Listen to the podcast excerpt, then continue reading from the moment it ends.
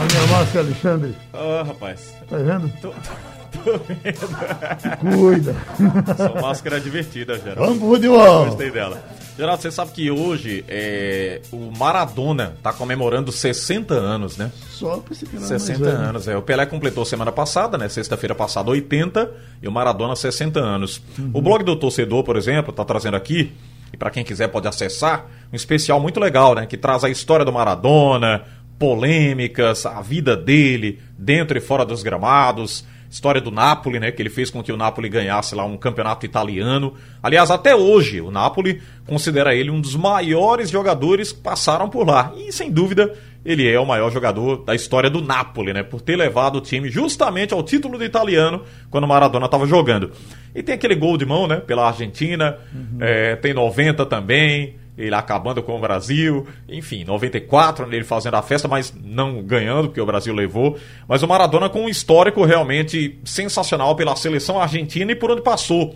É, o Boca também, uma história muito legal. E nos bastidores, principalmente, porque o Maradona colecionou muita polêmica fora dos gramados. Mas hoje está completando 60 anos de idade e eu não poderia deixar de fazer essa pergunta a você, Geraldo. Não fuja antes que eu faça a pergunta. De, de seu lápis era jogava igual ele. Liceu, deixa eu ver. É? é Rivelino. Então já vou, não vou nem fazer a pergunta mais pra você, porque perguntar, ô Geraldo, na polêmica Maradona e Pelé, Geraldo, mas não. Não, não entra não. Não tem não, né, Geraldo? Pergunta Rivelino. É, tá certo, Geraldo. Muito bem, então o especial tá aí no blog do torcedor, para quem quiser pode conferir, então. Muito legal a história do Maradona também, assim como foi semana passada, né? O online aqui, Jogo Comércio, é, blog do torcedor, Todos trouxeram aqui as nossas páginas do Sistema Jornal do Comércio e Comunicação, especial muito bom com os 80 anos do Pelé e hoje 60 anos do Maradona. Vamos falar dos jogos, fim de semana com o futebol pernambucano em ação, começando amanhã, teremos às 17 horas no Frei Epifânio da Badia, Imperatriz do Maranhão, Santa Cruz e Imperatriz. Imperatriz e Santa Cruz. O Imperatriz é o lanterna do grupo 1 da Série C, tem apenas um pontinho conquistado e o Santa Cruz é o primeiro colocado com 27 pontos ganhos. Antes que a gente acione aqui o nosso convidado, Lembrando que ontem o Santa Cruz divulgou a renovação do Pipico até 2022, animando muito aí o torcedor tricolor.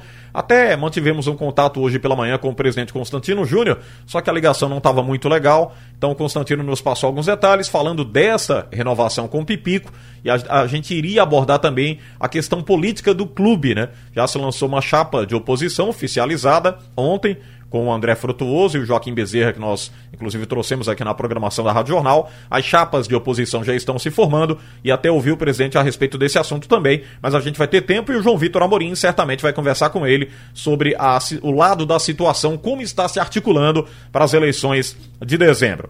Vamos falar do futebol. Estamos ao telefone com Marcelo Júnior, ele que é jornalista lá de Imperatriz do Maranhão, sempre nos recepciona muito bem quando vem a capital pernambucana, é, prestigia aqui vindo aos estúdios da Rádio Jornal. E a gente entrou em contato com o Marcelo para saber as informações da equipe do Imperatriz, o famoso cavalo de aço. Tá sofrendo muito, né? De cavalo de aço nessa Série C. Tá muito difícil aí esse rótulo para a equipe do Imperatriz. Marcelo Júnior, satisfação tê-lo aqui na Rádio Jornal, amigo. Bom dia. Um abraço, Alexandre Costa. Satisfação imensa conversar com você, com os ouvintes da Rádio Jornal de Pernambuco. O time do Imperatriz o glorioso cavalo de aço para o jogo contra o Santa Cruz continua com sua crise existencial que vem acontecendo nesse Campeonato Brasileiro da Série C. Chegando em mais uma rodada da competição, o Cavalo de Aço, que nunca enfrentou uma dificuldade como está sendo agora nessa temporada do Brasileirão da terceira divisão, vem enfrentando aí problemas até indescritíveis, vamos dizer assim.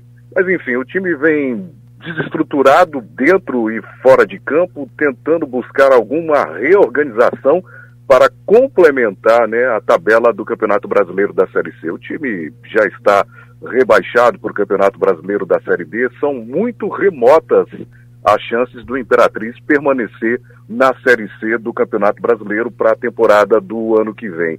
E para esse jogo contra o Santa Cruz, a equipe realizou ontem seu último treinamento com o comando do técnico Charles Guerreiro, que assumiu o time tem 10 dias.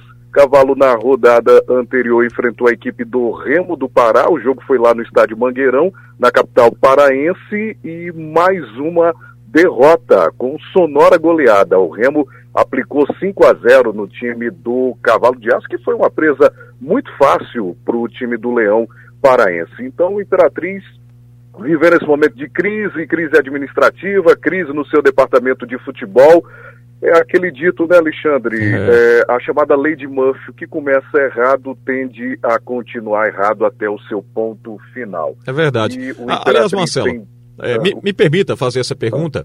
É, o Imperatriz foi um dos times mais prejudicados no quesito dessa pandemia da Covid-19. Quando voltou né, a atividade futebolística, ou seja, é, foram iniciadas as séries A, B e C, e aí na série C, o Imperatriz, lembro muito bem, não tinha um número suficiente de atletas. Como é o momento agora do Imperatriz, já que vive essa crise financeira e durante a semana nós recebíamos até informações colocando que o número era insuficiente. Mas vai ter atleta para esse jogo contra o Santa Cruz? Aquela possibilidade de WO foi afastada? O que, que você nos passa de momento, Marcelão? Olha, Alexandre, com relação aos atletas para enfrentar o time do Santa Cruz para o jogo deste sábado no estádio Frei da Badia, mais uma rodada do Brasileiro da Série C, o Imperatriz vai ter o, o número de atletas mínimos, né? O Cavalo, só para você ter uma ideia, jogou lá em Belém, no Pará, na rodada anterior, com apenas 13 jogadores. 11 atletas em campo e dois no banco de reserva, sendo que um não tinha condição de jogo, que foi exatamente o atleta Ramon Baiano. Depois acabou entrando, mas com dificuldades durante toda a partida, deixou a defesa do Imperatriz totalmente exposta, suscetível ao ataque do clube do Remo. Na volta de Belém do Pará, os atletas fizeram um movimento grevista e se recusaram a treinar durante dois dias da semana, na terça e na quarta-feira, porque eles cobravam da diretoria um posicionamento, uma tomada de ação é, para a contratação de novos atletas para compor o elenco do time do Imperatriz. Só que o Cavalo de Aço, Alexandre, o ouvinte ligado aqui na Rádio Jornal, tem uma punição na FIFA nesse hum. momento, porque o time ah, fez a contratação de um atleta aqui no início da temporada é, perante a equipe do Fênix, do Uruguai, e a equipe do Imperatriz não honrou os compromissos financeiros pendentes com esse clube uruguaio. E aí o clube representou a cobrança da dívida perante a FIFA. O débito, meu amigo, é de aproximadamente 40 mil dólares. 40 mil dólares o Imperatriz tem débito com o Fênix, que é um clube uruguaio, por conta da transferência do atacante Breno Caetano, que nem está mais aqui na equipe do Imperatriz, atualmente está defendendo as cores do país. E aí o Cavalo está proibido uh, de fazer aí a contratação, de inscrever novos jogadores eh, dentro do Campeonato Brasileiro, seguindo as leis eh, desportivas em vigor. Então, por isso, o Cavalo com um elenco reduzido, é, no meio dessa semana o time fez aí é, uma negociação com atletas que tinham deixado o time, porque Sim. é uma novela o Cavalo de Aço nessa temporada 2020. Em agosto, no dia 1 de agosto, quando houve a retomada do futebol, a, a equipe do Cavalo de Aço, a Sociedade Imperatriz de Esportes, por meio da sua diretoria, fez um negócio e terceirizou o seu departamento de futebol para uma empresa por nome JB Esportes. E essa empresa assumiu toda a gestão do departamento de futebol. Desligou os atletas que compunham o time do Imperatriz, praticamente a base que foi campeão maranhense da temporada de 2019, que chegou às quartas de finais do Campeonato Brasileiro da Série C do ano passado, uma campanha que surpreendeu a todos, que mexeu com toda a cidade, com toda a região sul do estado do Maranhão, onde está localizada a cidade de Imperatriz, e essa empresa desligou todos esses atletas e trouxe novos jogadores vinculados a essa empresa. E os inscreveu, colocou em campo. E aí foi a sequência de derrotas jamais vista. O Imperatriz, no comando dessa empresa, em 10 jogos, teve nove derrotas consecutivas. É um prejuízo pesado. Um né? retrospecto né? muito ruim. É verdade. Aliás, Marcelo, me permita dizer que tem parceria que é vantajosa, mas essa daí foi totalmente desastrosa, né? é realmente uma tragédia que foi anunciada, porque o Imperatriz, no ano de 2007, já tinha vivido um modelo de experiência mais ou menos similar a isso que aconteceu aqui em 2020, foi no ano de 2007. Sim. E o resultado foi péssimo. E esse ano foi pior ainda, porque essa empresa não teve nenhum tipo de comprometimento na gestão do departamento de futebol do Imperatriz. Então você me falava, teve a crise financeira? Teve. Teve o problema da pandemia? Teve. Mas é, na verdade, houve uma grande incompetência da diretoria por meio do seu presidente, do Cavalo de Aço, que numa atitude aí uh, de tentar até mesmo se livrar da gestão do time, porque depois ele confessou que desde o início do ano ele já tinha desejo de renunciar à presidência do clube. Tem um aspecto também da mistura política, né? E aí misturou duas situações que são complexas quando se misturam, que é a política e o futebol. E acabou que ele não teve o olhar mais atento, mais é, preciso em gerir o time. Daí terceirizou o departamento de futebol. E essa empresa chegou sem nenhum comprometimento, trouxe atletas a ermos, só chegando jogadores, jogadores inscrevendo, mas dentro de campo uma sequência negativíssima de resultados. Em razão disso, houve o distrato no dia 8 de outubro, a diretoria do Imperatriz fez o distrato com a empresa, a empresa se retirou do comando do departamento de futebol, mas automaticamente levou os atletas que estavam vinculados a ela atletas que têm contrato com o time do Imperatriz, mas que pertenciam à empresa. Então, esses atletas, numa leva, 11 jogadores já foram embora de uma vez, foi logo depois daquele jogo contra o 13 da Paraíba, né, partida que tinha sido adiada logo na primeira rodada por causa do coronavírus.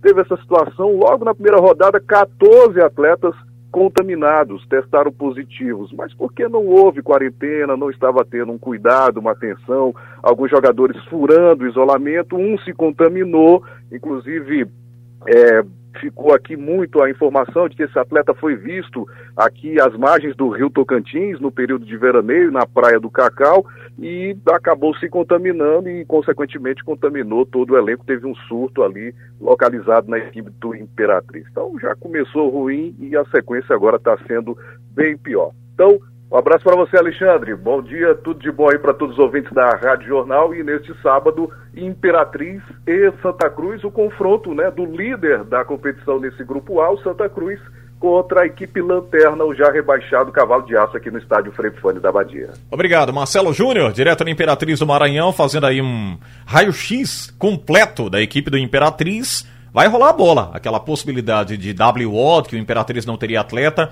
ela foi afastada, como bem disse o Marcelo. Então teremos a partir da manhã, 17 horas, lá no Frei Epifânio. Estivemos por lá duas vezes, né? Copa do Nordeste, estádio agradável, a estrutura até legal, mas a administração, a parceria da equipe do Imperatriz realmente desastrosa. Bola rola amanhã também. Teremos 9 horas da noite no Rei Pelé, Série B. O CSA enfrenta a equipe do Náutico. Tem um tabu, o CSA com muitas vitórias para cima do Náutico. Um tempão na Copa do Nordeste meteu 3 a 0 no Náutico, todo mundo lembra. No Campeonato Brasileiro, o CSA é o oitavo colocado, tem 25 pontos. O Náutico é o 16, tá na porta da zona do rebaixamento, 19 pontos ganhos. Ah, tem aquela, aquela questão lá do Kleina, né? Tentamos até um contato com o Gilson Kleina, que está afastado pela Covid-19, mas a assessoria do Náutico não conseguiu um contato com ele para que nós trouxéssemos aqui a palavra do Gilson Kleina no nosso bate e rebate. E no domingo teremos 16 horas na Ilha do Retiro, Série A, Esporte Atlético Paranaense. O Esporte é o 12 colocado, 21 pontos. O Atlético do Paraná tem 16 pontos na 18ª colocação. Fez uma partida até interessante, né, contra o Flamengo pela Copa do Brasil, mas não aguentou a pressão lá e perdeu o jogo.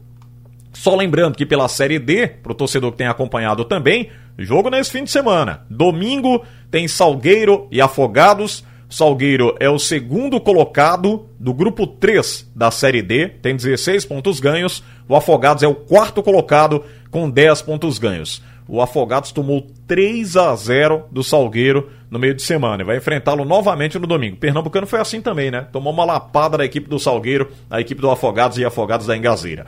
E amanhã teremos no Lomanto Júnior, Vitória da Conquista e Central, esse jogo pelo grupo 4 da competição. O Vitória da Conquista é o terceiro colocado com 14 pontos. O Central, que só empatava, começou a vencer e é o segundo colocado com 15 pontos ganhos. Esse é o raio-x também da Série D do Campeonato Brasileiro. É isso, Geraldo. Fim de semana de muito futebol e a Rádio Jornal acompanha tudo passo a passo e traz aqui para os ouvintes. Vamos esperar aqui Santa, Náutico e Esporte possam obter resultados positivos em suas respectivas séries, começando pela C, a B à noite e no domingo a Série A, o esporte contra o Atlético Paranaense. Tá bom, Xandão? Um abraço, Geraldo. Vamos nós. Valeu.